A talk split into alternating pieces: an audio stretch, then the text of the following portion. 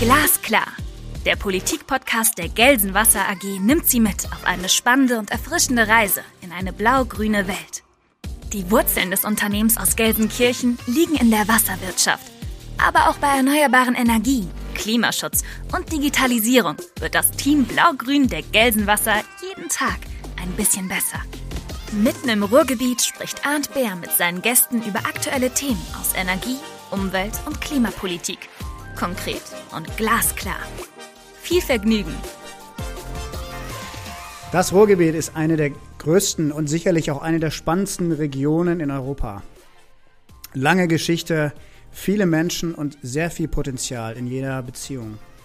Deswegen aber auch sicherlich keine Region, die sehr gute Voraussetzungen hat, um sich zu dekarbonisieren, zumindest auf den ersten Blick. Durch die vielen Menschen und die viele Industrie sind die Herausforderungen sehr groß hier bei uns. Kann das Ruhrgebiet überhaupt klimaneutral werden? Was sind denn jetzt die richtigen politischen Schritte für, die, für dieses Ziel? Und was, was tut eigentlich der Regionalverband Ruhr dafür? Über diese Fragen freue ich mich heute mit meinem Gast zu sprechen, Nina Frense.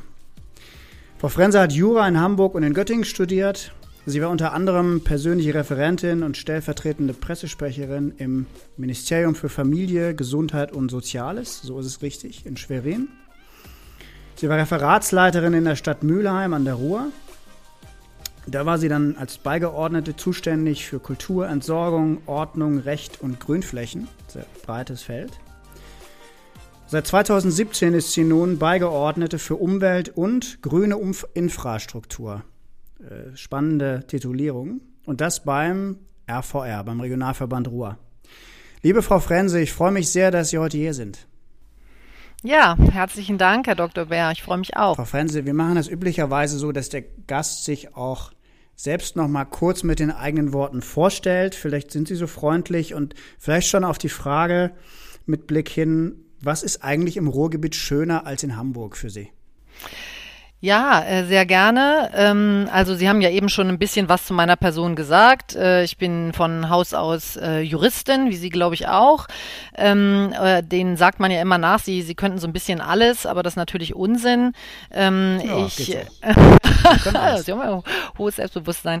Genau, nein. Aber ich glaube, was wir tatsächlich ganz gut können, Herr Dr. Bär, ist uns in, in Themen verschiedenster Art und auch gerade eben auch in politische Sachverhalte einzuarbeiten und so ein bisschen zu schauen, wie man die Dinge strukturiert und auch eine gewisse Vogelperspektive dabei beizubehalten. Und äh, Sie haben es ja eben schon erwähnt, ich habe angefangen in den Politikbereichen Familie und Gesundheit und bin jetzt seit einigen Jahren in der Umweltpolitik ähm, quasi äh, als verwaltungsseitig aktiv und äh, zwar seit 2017 hier beim Regionalverband Ruhr als Beigeordnete für grüne Infrastruktur und äh, Umwelt ähm, und bin äh, ja seit äh, 2000, ja, seit über zehn Jahren bin ich jetzt hier im Ruhrgebiet. Und äh, insofern würde ich das Ruhrgebiet doch als meine Heimat äh, bezeichnen. Und äh, ja, was ich ganz besonders schätze hier, das war, glaube ich, Ihre Frage und ich will die vielleicht so etwas äh, äh, privater, wollte ich fast sagen, beantworten, als jetzt direkt auf den fachlichen Bereich. Also was ich besonders schätze, sind die Menschen hier in ihrer sehr direkten Art. Ähm, und ich finde, das birgt tatsächlich die Chance, hier in auch in politischen Aushandlungsprozessen immer recht schnell ähm, äh, zur Sache zu kommen. Und das ist ja auch wichtig, gerade in so einer ähm, dezentralen Region mit vielen Städten, dass wir nicht lange um den heißen Brei rumreden, sondern dass man sich eben auch schnell auf Dinge oder zumindest sehr direkt ähm, äh, auf Dinge vereinbaren kann. Insofern würde ich sagen, den Menschen hier in der Region wohnt äh, die, äh, in ihrer DNA das Thema äh, des solidarischen Miteinanders, aber auch des Zupackenden inne und das schätze ich hier sehr.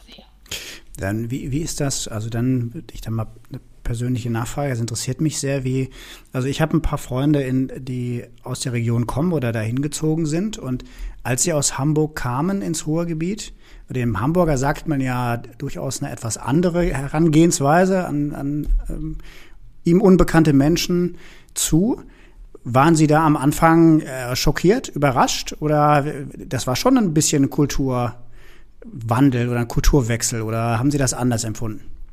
Äh, nein, das habe ich, also ich habe das durchaus schon auch so empfunden, dass die, die Direktheit ähm, und äh, ich finde das angenehm, wenn Menschen eher das äh, Herz auf der Zunge tragen, als wenn ich lange ähm, rätseln muss, äh, äh, was das eigentliche Anliegen ist und da umschleicht man sich im Norden schon etwas länger und ist da vielleicht auch etwas äh, in jeder Art und Weise zurückhaltender und insofern kann ich da, und das liegt vielleicht in meinem eigenen Naturell, ganz gut mit umgehen.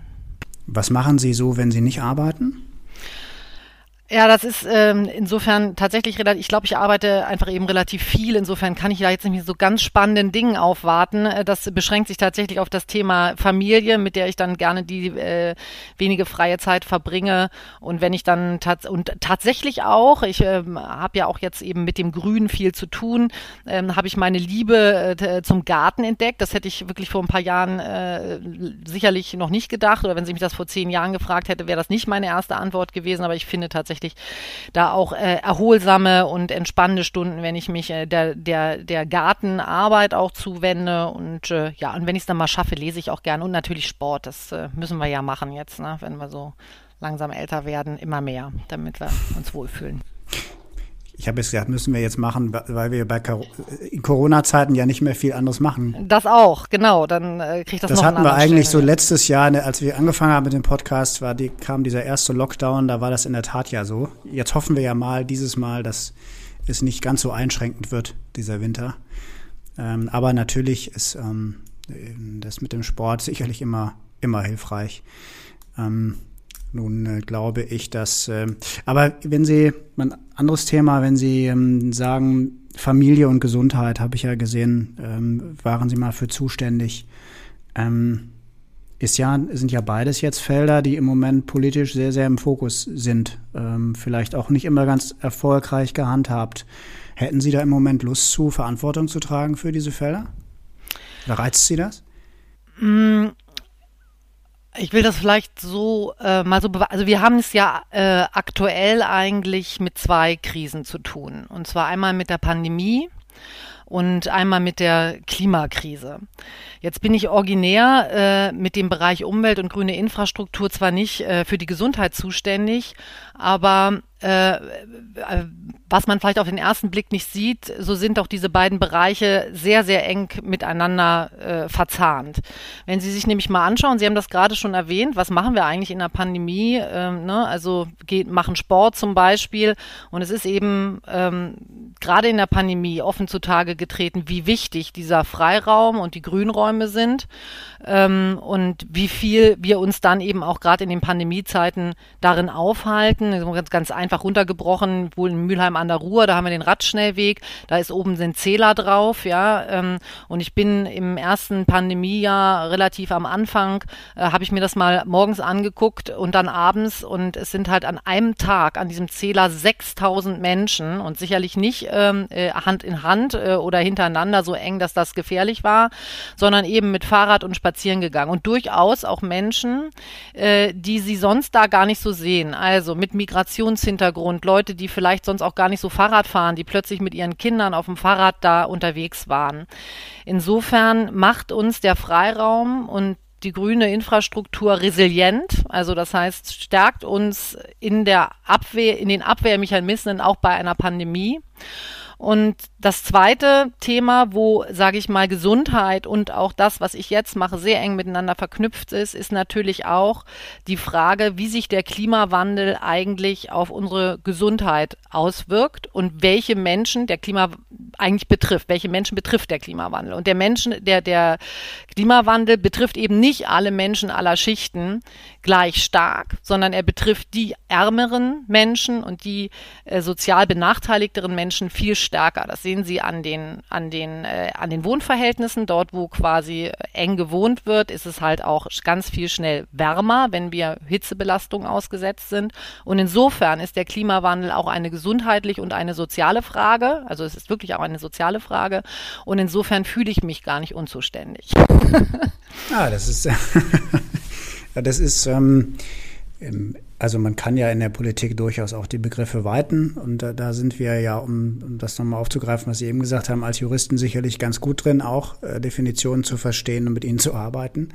Ähm, Finde ich eine sehr eine spannende Interpretation. Was ich wohl ähm, immer als ersten Schritt gehört habe, ist, dass natürlich die, die unmittelbare Frage von, von Luftbeeinträchtigungen so wie die Feinstaubthematik zum Beispiel, eine ist, die sehr unmittelbar mit der Wohnlage zu tun hat und, und damit auch ähm, durchaus mit eine soziale Frage ist, weil, die natürlich sehr unterschiedlich dann ist. Wer an der Autobahn wohnt oder an einer vielbefahrenen Straße wohnt, der ist von der Stickoxid-Thematik sehr stark ähm, befasst. Ähm, die, der Connex des, des Klimawandels, also der CO2 Thematik zur sozialen Frage, den habe ich so häufig noch nicht gehört, finde ich aber durchaus einleuchtend.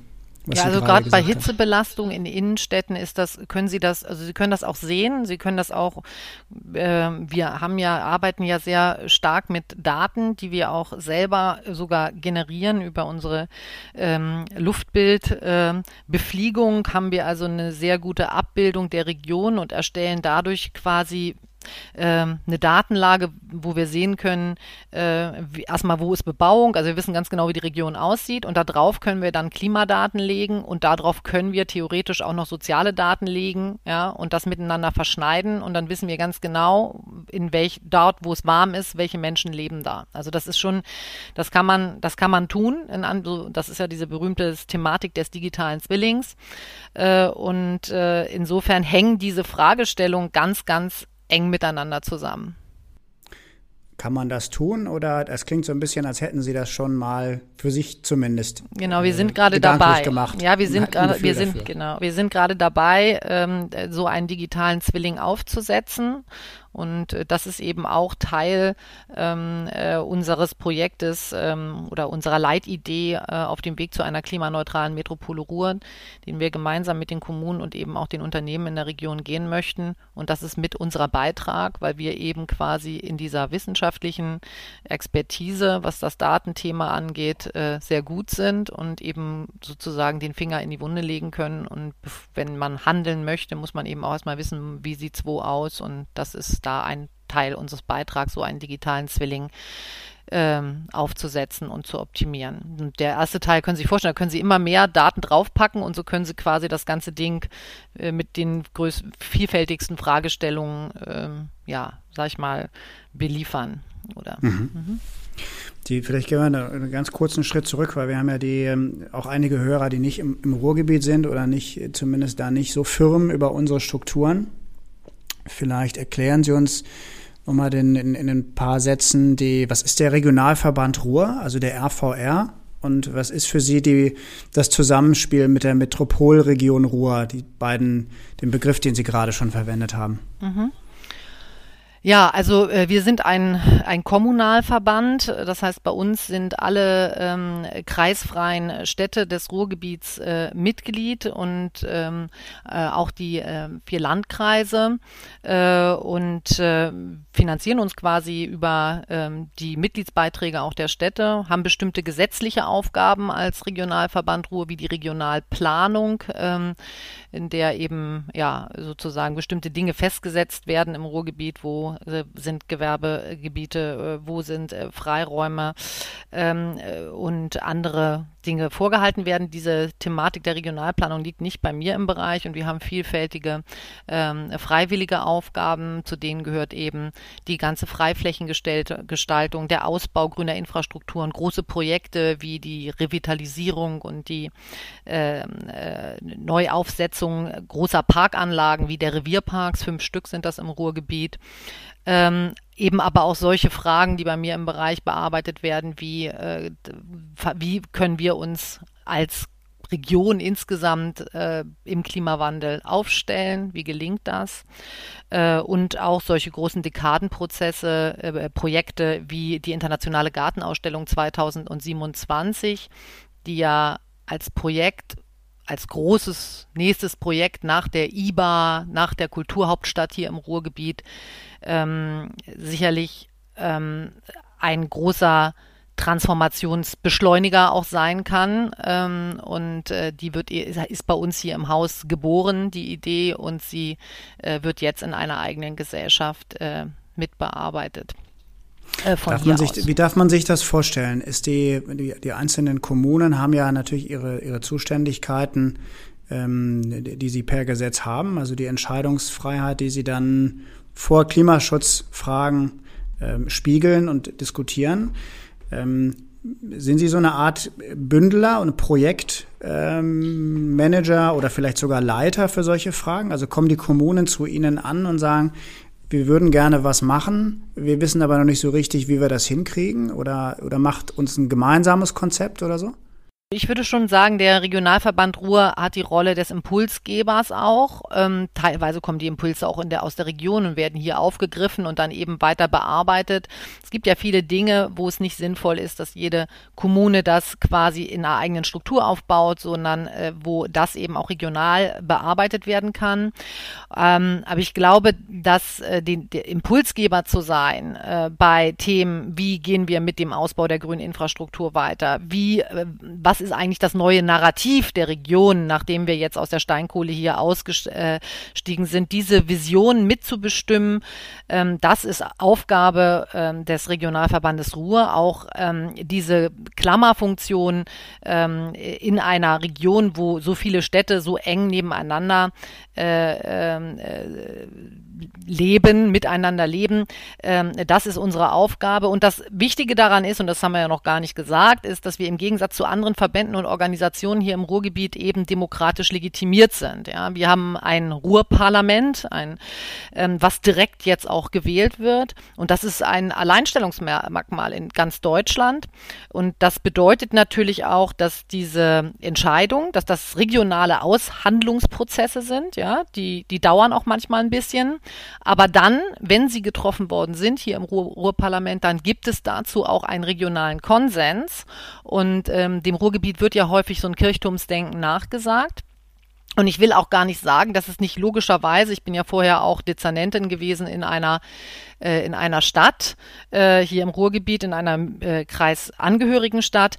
Aber natürlich, und das finde ich auch ganz normal und das ist auch richtig so, ähm, schaut man halt lokal vor der eigenen Tür, was da passieren muss und hat da ganz, hat da auch eine hohe Identität zu. Also ähnlich wie, sag ich mal, in Berlin Kreuzberg, der Kreuzberger eher Kreuzberger ist als Berliner, ja, ist man hier natürlich äh, eher äh, Gelsenkirchner oder, oder Essener, als dass man sagen wird, ich bin hier äh, Ruhrgebietsmetropolitaner oder sowas. Ähm, aber ähm, das, was, wo man sich immer wieder doch drauf vereinen kann, sind eben große Fragestellungen. Und die werden eben auch hier mit verhandelt im Ruhrparlament. Und das finde ich sehr wichtig. Und ich glaube, dass wir da Stück für Stück ähm, äh, quasi an immer mehr Gemeinsamkeit über das Ruhrparlament auch äh, arbeiten. Wie, was sind denn die Projekte, die im Moment da sind? Ich hatte ja gerade bei der Einführung versucht, das so ein bisschen mit meinen Worten zu beschreiben. Also das, das Ruhrgebiet hat ja eine eigene Logik und äh, hat eine eigene Historie. Wie, wie kriegt man das Ruhrgebiet grün aus Ihrer Sicht? Das ist ja sicherlich ein bisschen schwieriger, als das in Paris oder in anderen Regionen ist. Ja, das würde ich gar nicht mal unbedingt sagen. Also das, da würde ich sogar widersprechen wollen, äh, denn ähm, äh, das Ruhrgebiet hat ein ganz großes Pfund, mit dem wir noch viel stärker wuchern müssten. Wir sind hier eine polyzentrisch aufgestellte Region. Das bedeutet, wir sind eben nicht wie Paris, eine Megacity oder London oder nehmen Sie sogar auch Berlin, sondern wir sind ähm, äh, auf äh, einem relativ großen Raum, über fünf Millionen Menschen und wir haben, äh, einfach um das mal zu beschreiben, im Verbandsgebiet 74 Prozent Freiraum. Und im Ballungskern, also das heißt im urbanen Zentrum des Ruhrgebietes, sind es immer noch 53 Prozent Freiraum.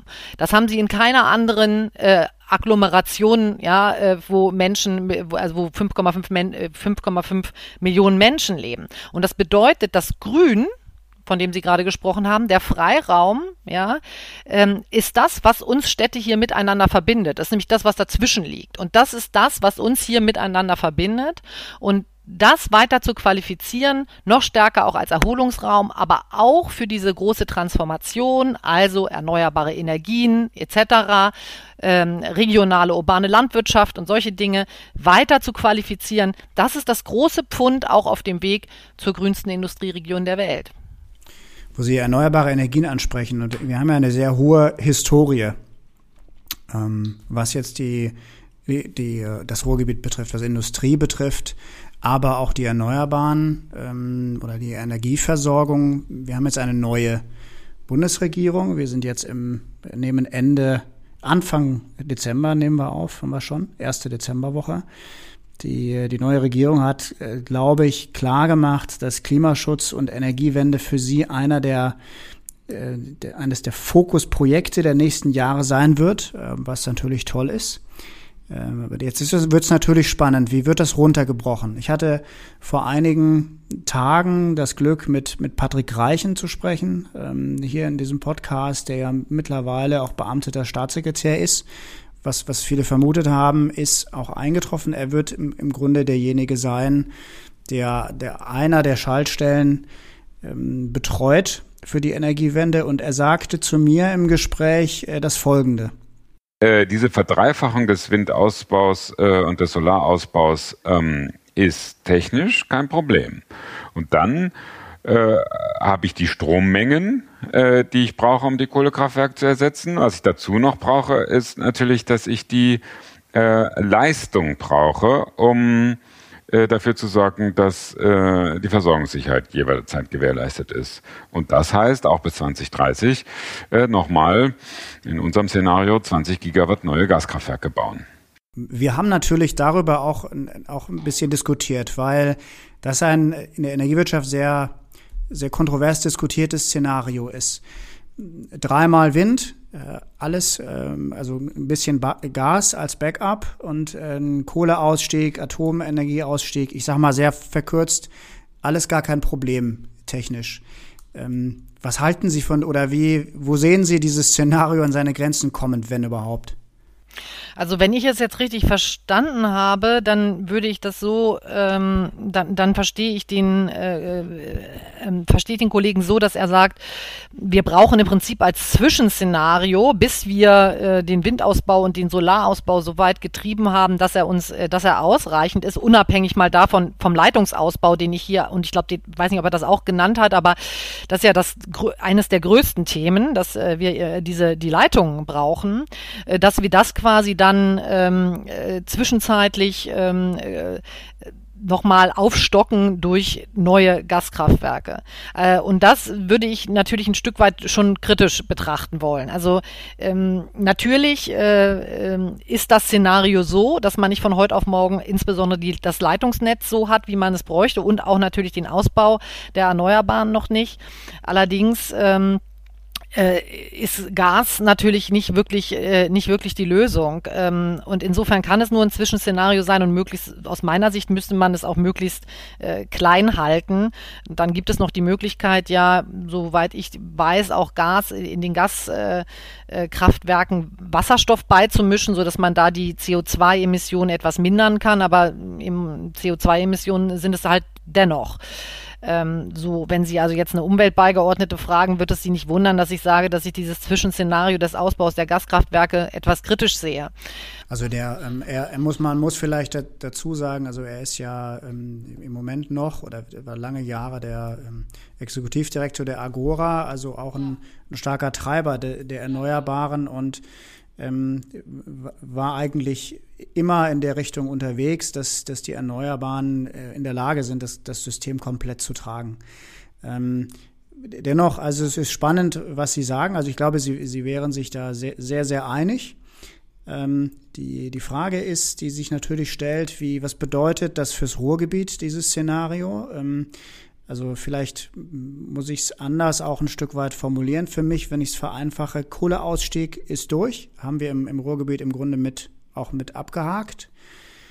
Gaskraftwerke ist nicht so richtig unser Thema, verstehe ich Sie auch, sehen Sie eher kritisch, wenn überhaupt als Übergang.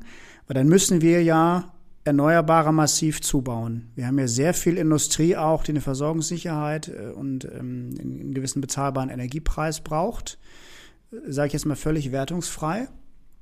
Und dann müssen wir ja diesen Zubau der Erneuerbaren machen. Ähm, Windkraft also überall zubauen. Und, da waren wir an dem Punkt, dass ich gesagt habe, wir kriegen vor Ort ein tierisches Problem gerade mit den Kommunen oder die Kommunen mit uns, weil wir gerne bauen möchten, aber wir kriegen das nur ganz schwierig umgesetzt an Projekten. Das dauert viele Jahre, bis so ein Projekt sich dann mal hochgezogen hat. Und äh, ich bin nicht sicher, ob wir diese Geschwindigkeit aufgenommen kriegen. Da sagte er zu mir, na ja, also technisch ist das alles möglich. Alles andere müssen wir jetzt natürlich politisch irgendwie lösen, die Trade-offs irgendwie hinkriegen. Wie sehen Sie das so mit Ihrem, mit dem Blick der Umwelt beigeordneten des Ruhrgebietes? Also zum einen denke ich natürlich, bei, bei egal wie viel Ehrgeiz und wie viel wir da an den Tag legen, werden wir zwangsläufig vom, also Energieland sollten wir bleiben. Deswegen alle Kraft quasi in den Ausbau der Erneuerbaren bin ich, äh, bin ich total beim Kollegen. Aber ähm, wir werden wahrscheinlich auch vom äh, vom, vom Exporteur äh, zum Importeur werden. Und jetzt bin ich, deswegen bin ich dann eben wieder bei dem Leitungsthema. Ähm, das wär, wir werden unseren Bedarf in so einer Industrieregion wie hier sicherlich nicht nur aus eigener Kraft decken können. Ähm, und dann haben Sie noch angesprochen das Thema, wohin, wohin mit den Erneuerbaren. Ähm, das ist sicherlich richtig, ähm, dass das ein Thema wird ich glaube, dass man sich hier kritisch tatsächlich verschiedene einfach Flächen auch nochmal angucken muss. Ja, also warum ist in Bayern äh, an der Autobahn überall ein Windrad? Das haben wir bei uns noch nicht.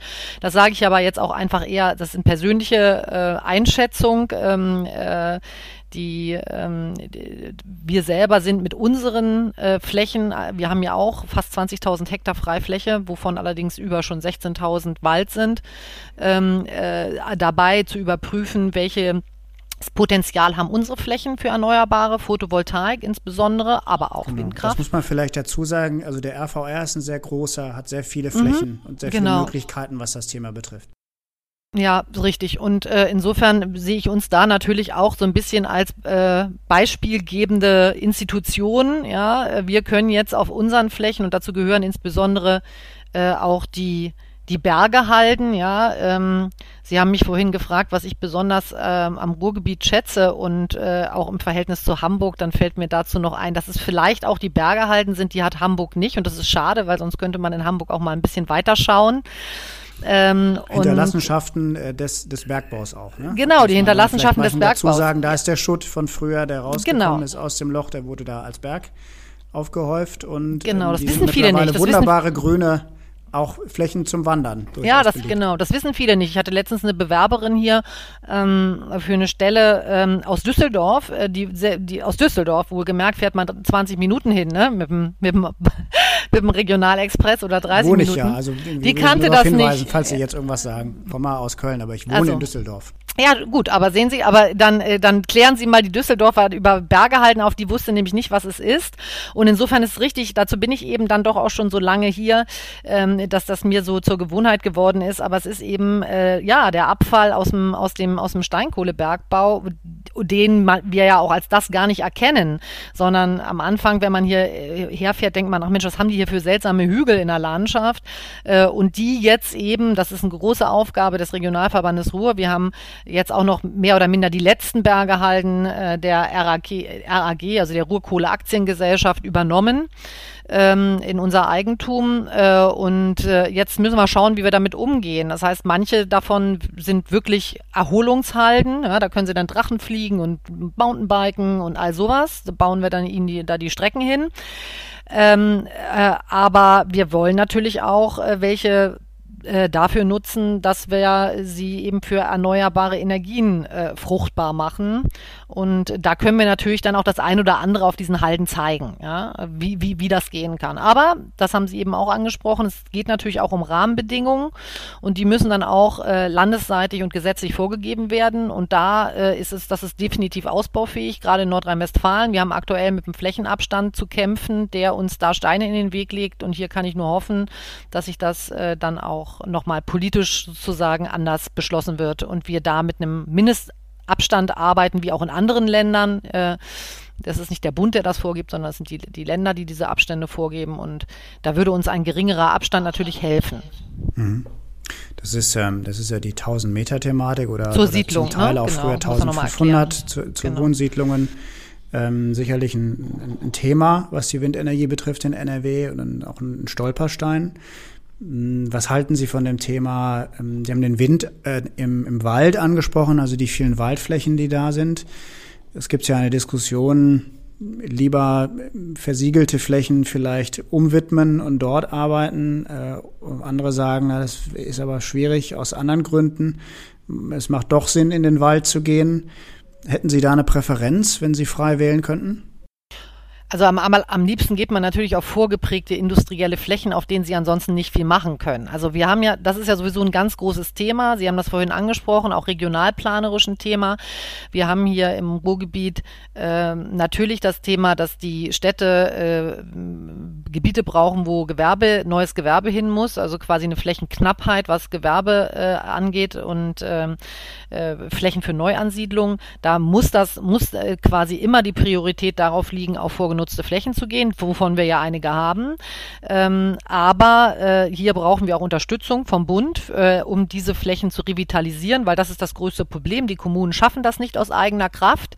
Ähm, und ähm, das, das ist also ein großes Thema. Das heißt, da auch, das betrifft auch sicherlich. Warum, warum schaffen die Kommunen das nicht? Weil sie das Geld nicht haben und weil, weil, weil die, ne? genau, weil sie das Geld dafür nicht haben, weil sie sind ja äh, fast alle verschuldet äh, und und und äh, und die und das ist ja das Interessante daran, äh, die, äh, die Altindustrien äh, mussten dafür nicht, also die, die, die hatten keine Verpflichtung, das wieder herzurichten. Ja? Also das will ich jetzt nicht weiter vertiefen, nur ähm, das ist natürlich auch ein Thema, ja, dass wir im Prinzip jetzt mit den äh, Altlasten ansitzen und dafür brauchen wir ganz eindeutig ähm, vom Bund Unterstützung. Die ist aber auch nicht, äh, das ist nicht äh, hoffnungslos, sage ich mal, sondern da gibt es ja äh, auch Gespräche und äh, da äh, die, die Region zu unterstützen.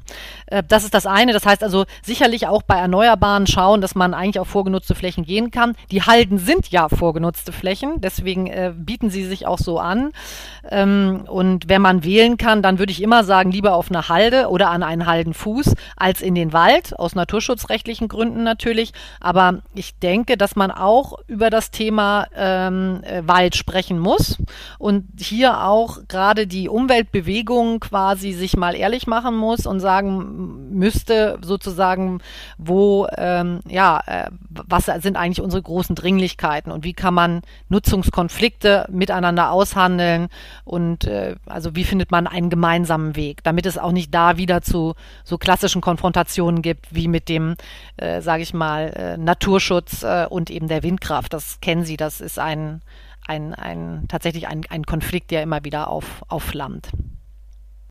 Es ist, ist nicht, sicherlich nicht der einzige, aber es ist einer von den zwei, drei zentralen Feldern, die zu lösen sind jetzt und wo, wo wahrscheinlich keiner eine hundertprozentige Lösung im Moment hat, aber wo absoluter Fakt ist, wir, wir müssen irgendwelche Trade-offs, wie man so schön sagt. Also wir müssen irgendwelche Ziele miteinander abwägen und das irgendwie hinkriegen, das miteinander zu vereinen, weil sonst wird ja diese Verdreifachung äh, des Windenergieausbaus und des, der PV auch im Übrigen ja nicht funktionieren, ähm, die wir alle wollen.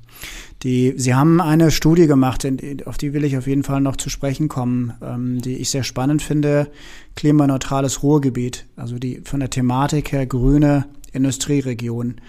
Es ist ja ein bisschen unser Überthema. Wie kriegt man das hin in einer Industrieregion, dass man sich grün macht? Was haben Sie da mit dem sehr renommierten Wuppertal-Institut für eine Studie gemacht? Genau, wir, wir haben äh, eine Studie, äh, das Wuppertal-Institut äh, hat eine Studie gemacht, ähm, um herauszufinden, welches Potenzial wir tatsächlich haben, um äh, eben Vorreiterregion zu werden. Und äh, das Ergebnis ist, äh, wir haben das, wir haben als Region das Potenzial, grünste Industrieregion der Welt zu werden, auch als Blaupause quasi für andere Industrieregionen. Ähm, und das Wuppertal-Institut, um das kurz äh, zu, zu, beschreiben, hat es quasi, hat sieben Handlungsfelder ähm, äh, auf, äh, das sind sieben Handlungsfelder aufgeteilt und ähm, hat dann geschaut, wo ist das Potenzial besonders hoch und wo haben wir noch Herausforderungen. Und äh, besonders hoch ist es eben tatsächlich über, bei dem Thema, über das wir hier schon viel gesprochen haben, nämlich bei den Grün- und bei den Erholungsflächen und äh, also in der, in der, in der Siedlungs- Klimapolitik äh, und eben diesem großen Pfund, was ich schon gesagt habe, dieser Grünzüge. Also das, wie, wie unsere Region tatsächlich aufgestellt ist bei dem, ähm, was schon da ist, ja, also dieser große Freiraumanteil. Ähm, da das haben wir. Ich mich übrigens gefragt, ne, ja. als Zwischenfrage, als ich das gelesen habe, die, von also heißt Potenzial, da sind wir schon gut. Oder da sind wir richtig gut. Nein. Da können wir sehr nee, nee. einfach was machen. Nee, nee, das heißt tatsächlich, da sind wir schon richtig gut. Das sind diese, diese, äh, auch tatsächlich diese 78 Prozent Freiraum und 53 im Ballungsraum. Da sind wir einfach schon wirklich richtig gut im Verhältnis zu anderen Regionen. Jetzt gilt es natürlich, das, das sage ich jetzt nochmal hinten dran, das, es geht ja nicht darum, dass Sie auf einer Autobahn fahren und dann gucken Sie nach rechts und sagen, es ist aber hübsch grün hier. Ne? So, das kann es ja nicht sein, sondern es muss eben darum gehen, aus diesem Grün auch was rauszuholen, ja, im Sinne von, ob das jetzt Erholung ist, das kann auch Biodiversität Qualität sein. Das kann auch sein, dass Sie sagen, wir haben einfach Schutzräume. Das, davon haben wir ja auch schon viele Naturschutzgebiete, die eben auch wichtig sind für die Biodiversität. Also da sind wir schon richtig gut. Wo wir auch tatsächlich richtig gut sind, ist bei der Anzahl der Beschäftigten in der Umweltwirtschaft. Also wir sind beim Thema Neugründung von Unternehmen, insbesondere in der Umweltwirtschaft Spitzenreiter. Ähm, und ähm, wo das ist übrigens noch gar nicht so bekannt außerhalb. Den Punkt finde ich immer sehr wichtig, weil man ja. immer so noch dieses alte Bild des, der, der sterbenden Kohleregion hat. So manchmal, ja, genau, der Schwerindustrie. Das ist ja alles Quatsch mittlerweile von den genau. Zahlen her. Ne? Genau, also wir haben da richtig viel Startups in dem Bereich. Äh, wir sind auch nicht so schlecht äh, bei dem Thema äh, quasi klimaneutrale Industrie in den Anfängen. Ich brauche Ihnen das, das wissen Sie sicherlich, ne? Thyssen 2050 wollen die ähm, äh, klimaneutral werden, Siemens 2030, RWE 2040. Also es gibt einen Wettlauf, ja, äh, der der der Großindustrie um die Klimaneutralität. Ähm, äh, also das heißt quasi, was was diese diese Pläne angeht und sich da auf den Weg zu machen, ist man auch nicht schlecht. Auch das Thema ähm, grüner Wasserstoff äh, spielt ja hier eine große Rolle. Da hätten wir auch hohes Potenzial und müssen uns hier sicherlich äh, noch stärker äh, miteinander auch verzahnen. Jede Stadt ruft im Moment so ein Stück weit auch hier die Wasserstoff, das Wasserstoffthema für sich aus und das quasi jetzt auch nochmal zu bündeln in einer regionalen Koordinierungsstelle ist sicherlich auch ähm, äh, wäre ein, ein, ein, ein Ziel. Äh, wo wir, und jetzt haben Sie aber auch gefragt, wo sind wir noch nicht so gut? Also wo wir natürlich auch gut sind, noch nicht top, weil der Emscher-Umbau noch nicht geschafft ist, aber ja nächstes Jahr so, so gut zumindest was die Hauptflüsse angeht, fertig. Das ist tatsächlich bei dem Thema Renaturierung der Fließgewässer. Da ist ja auch eine Menge, Menge Geld reingeflossen. Das ist ähm, eines der größten Projekte genau, Europas, glaube ich. Genau. Und da kommen ja auch die Chinesen und alle kommen sie her und gucken, wie wir das machen. Ähm, insofern, das ist das ist, das muss man natürlich aber auch immer vor dem Hintergrund sehen, dass wir eben Industrieregion gewesen sind. Also ich sag mal so, da wenn ich da meine Hamburger oder Brille, Brille aufsetze, dann würde ich zu Ihnen sagen, äh, Herr Dr. Bär, es ist ja relativ erwartbar, ja, dass das Abwasser, äh, äh, dass der Toilettengang nicht frei durch die Landschaft fließt, ja, im, im, im äh, 21. Jahrhundert, ja. So, und das können Sie natürlich einem Hamburger nicht als wirkliches, als wirklichen Knaller verkaufen, ja, dass sie nicht, dass er, dass er nicht neben der stinkenden Abwasserkanal wohnt, sage ich jetzt mal so.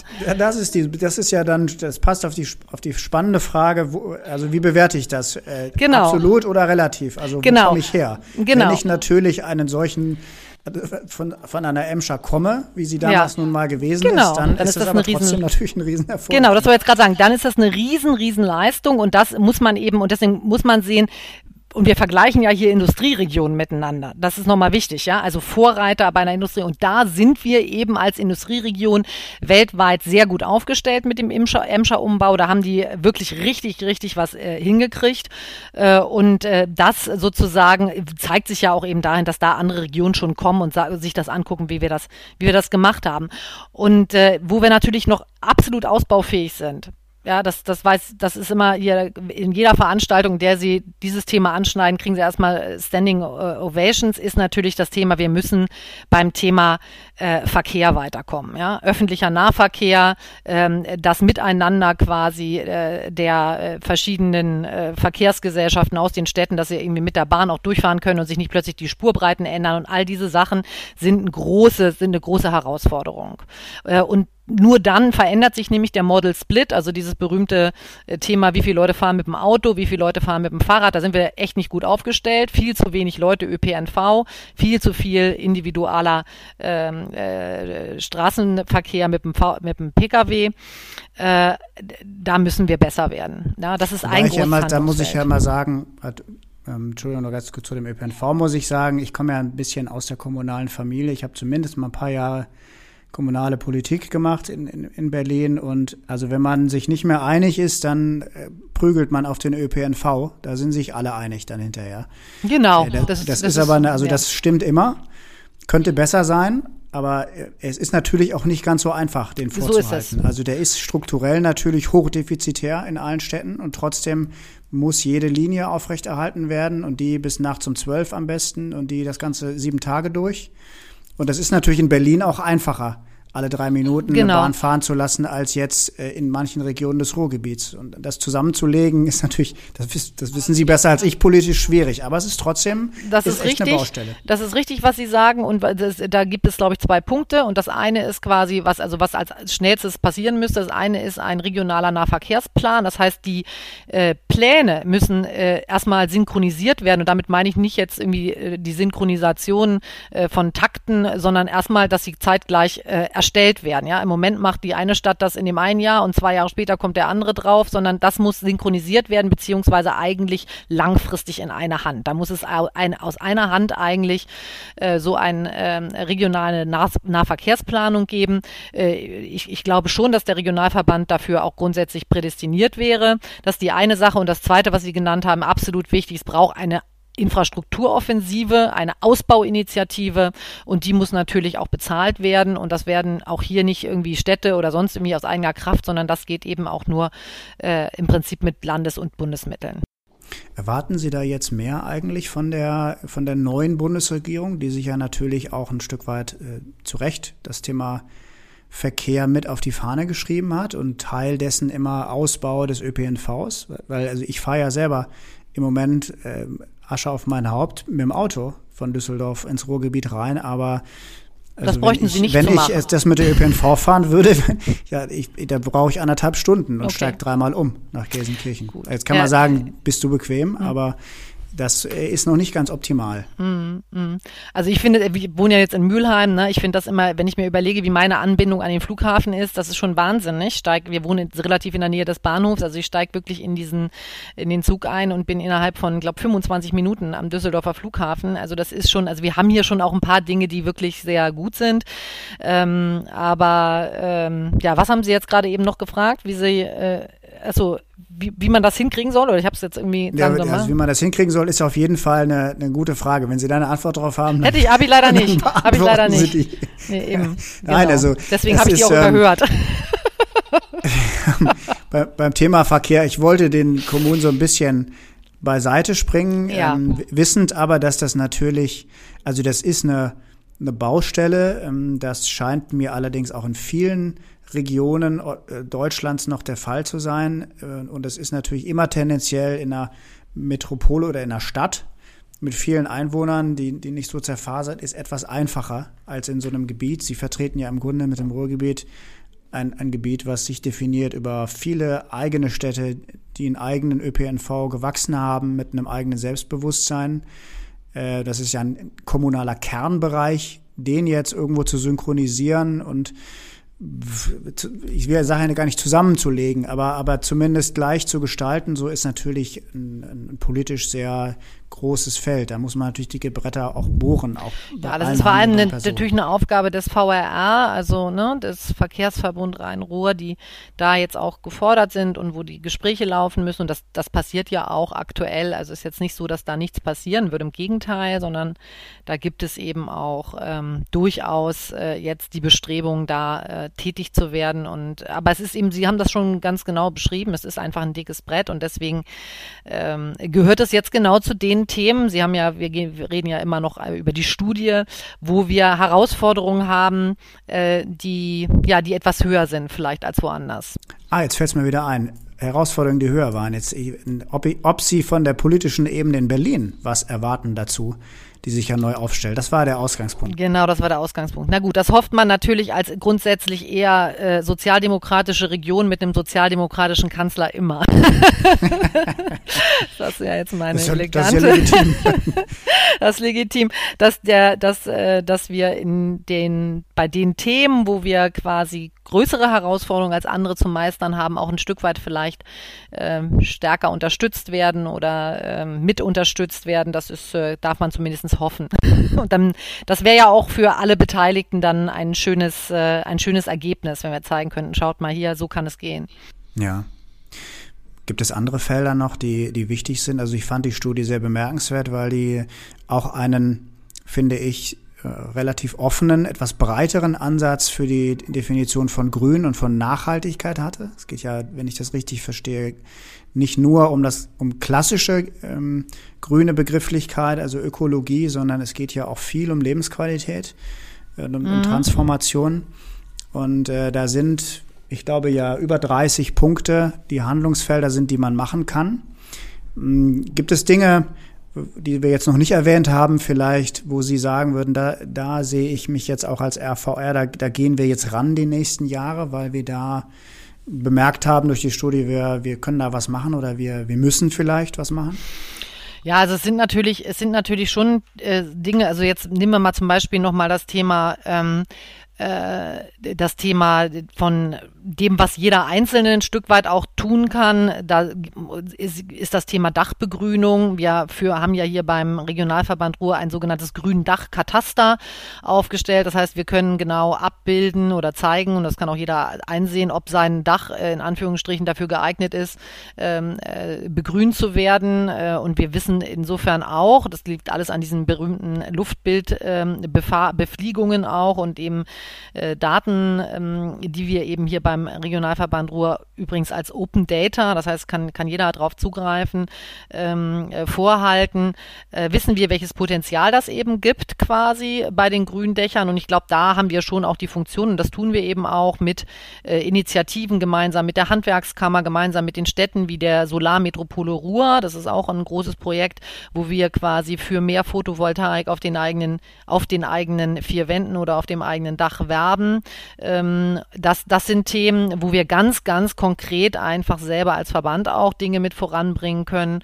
Zweites Thema sicherlich der Ausbau äh, des Radwegenetzes, ähm, wo wir immer schon äh, Träger und Bauer äh, von Radwegen waren und Planer vor allem auch. Und äh, da werden wir in den nächsten Jahren auch zulegen. Wir haben jetzt bei meinem Kollegen Stefan Kutschera ein Radwege-Kompetenzzentrum gegründet und die haben sich natürlich auf die Fahnen geschrieben, den Radwegeverkehr in den nächsten Jahren hier auch mit weiter mit Fördermitteln ähm, äh, voranzubringen. Das ist sicherlich eine super Idee. Es gibt ja, glaube ich, schon ein paar tolle Radwege, finde ich, die, die durchs Ruhrgebiet führen. Aber das ist ein richtiges Zukunftsfeld, ein zukunftsträchtiges, wo man, glaube ich, auch mit relativ wenig Mitteln finanziell und mit guten Ideen eine Menge machen kann. Ja, da, genau. Dafür sind vor allem auch ganz gut Fördermittel vorhanden. Und im Moment ist es so, dass die Kommunen wenig oder diese Fördermittel nicht immer in Anspruch nehmen, weil sie selber wenig Planungskapazitäten haben. Und diese Planungskapazitäten, die versuchen wir hier natürlich beim Regionalverband Ruhr auch weiter auszubauen. Aber auch wir äh, sozusagen sind ja, ähm, wie gesagt, ein Umlageverband, können natürlich auch nicht unendlich äh, jetzt hier äh, Planer einstellen. Und es ist auch unheimlich schwierig, Planer zu bekommen. Das ist ein anderes Thema, kennt aber jeder äh, kommunale Baudezernent. Ähm, und äh, aber da machen wir uns eben stark für. Und ein großes Thema ist sicherlich auch der Ausbau äh, des Radschnellwegenetzes. Wir haben ja damit angefangen, die Radschnellwege hier zu planen und auch zu bauen. Und mittlerweile ist aber der, das Thema Radschnellwege äh, in die Landeskompetenz gewechselt, weil das Land gesagt hat, diese Radwege sind so wichtig, dass sie äh, im Prinzip äh, unter das, äh, unter das Landesstraßengesetz fallen müssen. Und das tun sie jetzt auch. Und das heißt, jetzt haben die den Hut auf. Und ähm, ja, ja, jetzt können wir eigentlich nur noch so äh, von, der, von der Seite her das mit unterstützen. Das tun wir auch. Ähm, aber da würde ich mir auch wünschen, dass das schneller vorangeht. Das war mir gar nicht klar, dass es eine Kompetenzteilung gibt. Also so ein bisschen wie bei den, äh, bei den Wasserstraßen und bei den Autobahnen natürlich zwischen Bund, Land und Kommune. Das, das ist ja spannend. Das, äh, das, ist, das ist Deutschland. Ähm, für Dachbegrünung ähm, noch eine persönliche Interessenfrage, das habe ich jetzt auch noch nicht oft gehört. Also man hört natürlich immer PV-Kataster. Es ist schon etwas, was recht eingeschwungen ist überall. Ähm, ein Dachbegrünungskataster finde ich eine spannende Idee. Was braucht man denn für ein Dach? Äh, damit man es begrünen kann. Also da gucke ich demnächst mal rein, wobei ich ja in Düsseldorf wohne, hatte ich gesagt, aber trotzdem. Da finden Sie mit Sicherheit äh, ganz viele Informationen bei uns, aber da sage ich, da bin ich tatsächlich zu sehr Juristin, als dass ich Ihnen jetzt sagen kann, wie Sie Ihr Gründach bepflanzen oder es reicht ja Information, dass es das gibt. Wie die Schräge, wie die Schräge sein muss. Aber genau, es gibt tatsächlich bei uns direkt und das können Sie auch darauf zugreifen, dieses ähm, dieses Gründach-Kataster, da wo man eben sehen kann, quasi, wie muss so ein Dach sein und ist mein Dach geeignet und wie viel Potenzial insgesamt dann auch mit der Vogelperspektive haben wir, wie viel Potenzial haben wir hier bei uns in der Region noch? Und das ist eine Menge, das kann ich Ihnen sagen. Wir haben so wenig ausgereizt von dem, was geht. Und ich habe letztens war ich bei einem Kollegen Baudezernenten in Mülheim an der Ruhr, der sitzt oben. Ich weiß nicht, ob Sie in Mülheim die Forum-Türme kennen. Das ist so ein bisschen äh, so eine, so eine, äh, ich glaube, steht auch bald unter Denkmalschutz, wollte ich fast sagen, ehemaliger von Gerkan äh, Entwurf. Also eigentlich äh, spannende, weiß ich nicht, 70er Jahre Architektur oder was das ist. Ähm, aber, und diese, diese, diese großen, in einem dieser hohen Türme in Mülheim sitzt das Baudezernat, ganz oben im, ich weiß nicht wie vielte, 18. Etage oder was, nee, ich glaube, mhm. nicht ganz so hoch, sitzt der Baudezernent und kann über die Dächer von Mülheim gucken. Und ich hatte da einen Termin und guck bei ihm da aus dem Besprechungszimmer und habe gedacht, mein Gott, ja, also das ganze Forum, Einkaufszentrum, Kino, ja, eigentlich grundsätzlich alles geeignet. Habe ich dann auch gleich gesagt, sagt er, ja, ja, ist auch so. Müsst, geht theoretisch, ja. Mit natürlich eben auch den entsprechenden Geldern, die man dazu braucht oder dem entsprechenden Investor. Aber Mülheim macht sich gerade auf den Weg, gegebenenfalls mit einer Förderung aus dem Bauministerium, eins dieser Forumshäuser mit einer außengrünen Fassade, also auf den also Weg zu machen. Es passiert also richtig was, ja. Also die Grün, Grünfassade fällt mir immer nur in Düsseldorf, das, das große Projekt ein, das, was ja direkt am, also in der Innenstadt ist. Mhm. Dieses Schrägdach, das sieht natürlich toll aus. Ich weiß nicht, ob das am Ende umweltseitig ähm, was bringt oder ob das, ob es da mehr um die Architektur geht. Auf jeden Fall ist es, ist es wirklich äh, ein Hingucker, sagen wir es mal so, ja. für die Stadt. Äh, da kriegen wir ja den nächsten Trade-off dann, ne? weil, weil Dächer ich kann jetzt nur PV oder grün machen oder gibt es da auch schon beides? Ja, das ist tatsächlich so, dass diese, diese, dieses Forum, was ich gerade angesprochen habe in Mülheim, soll bis zur achten oder neunten Etage begrünt werden und dahinter, danach soll dann noch oben PV drauf. Ich bin mal gespannt, wie das weiterentwickelt wird. Das ist jetzt eine Fassadensache, also auch an der Fassade PV habe ich, äh, ist in der Planung. Ich glaube, da werden wir, und das ist ja auch total spannend, ja, solche Projekte jetzt weiter zu beobachten. Und ich finde das toll, dass äh, eben auch äh, die Kommunen sich selbst da mit äh, ihren städtischen oder mit Gebäuden, die äh, in der, in, bei Tochtergesellschaften in der Hand sind, ähm, äh, also im sozialen Wohnungsbau und anderen, dass die sich mit solchen Projekten auf den Weg machen. Also, und dieses Wissen zusammenzuführen, äh, ist dann eben auch wieder Aufgabe äh, des Regionalverbandes Ruhr. Ähm, und das finde ich total spannend. Also auch das voneinander lernen.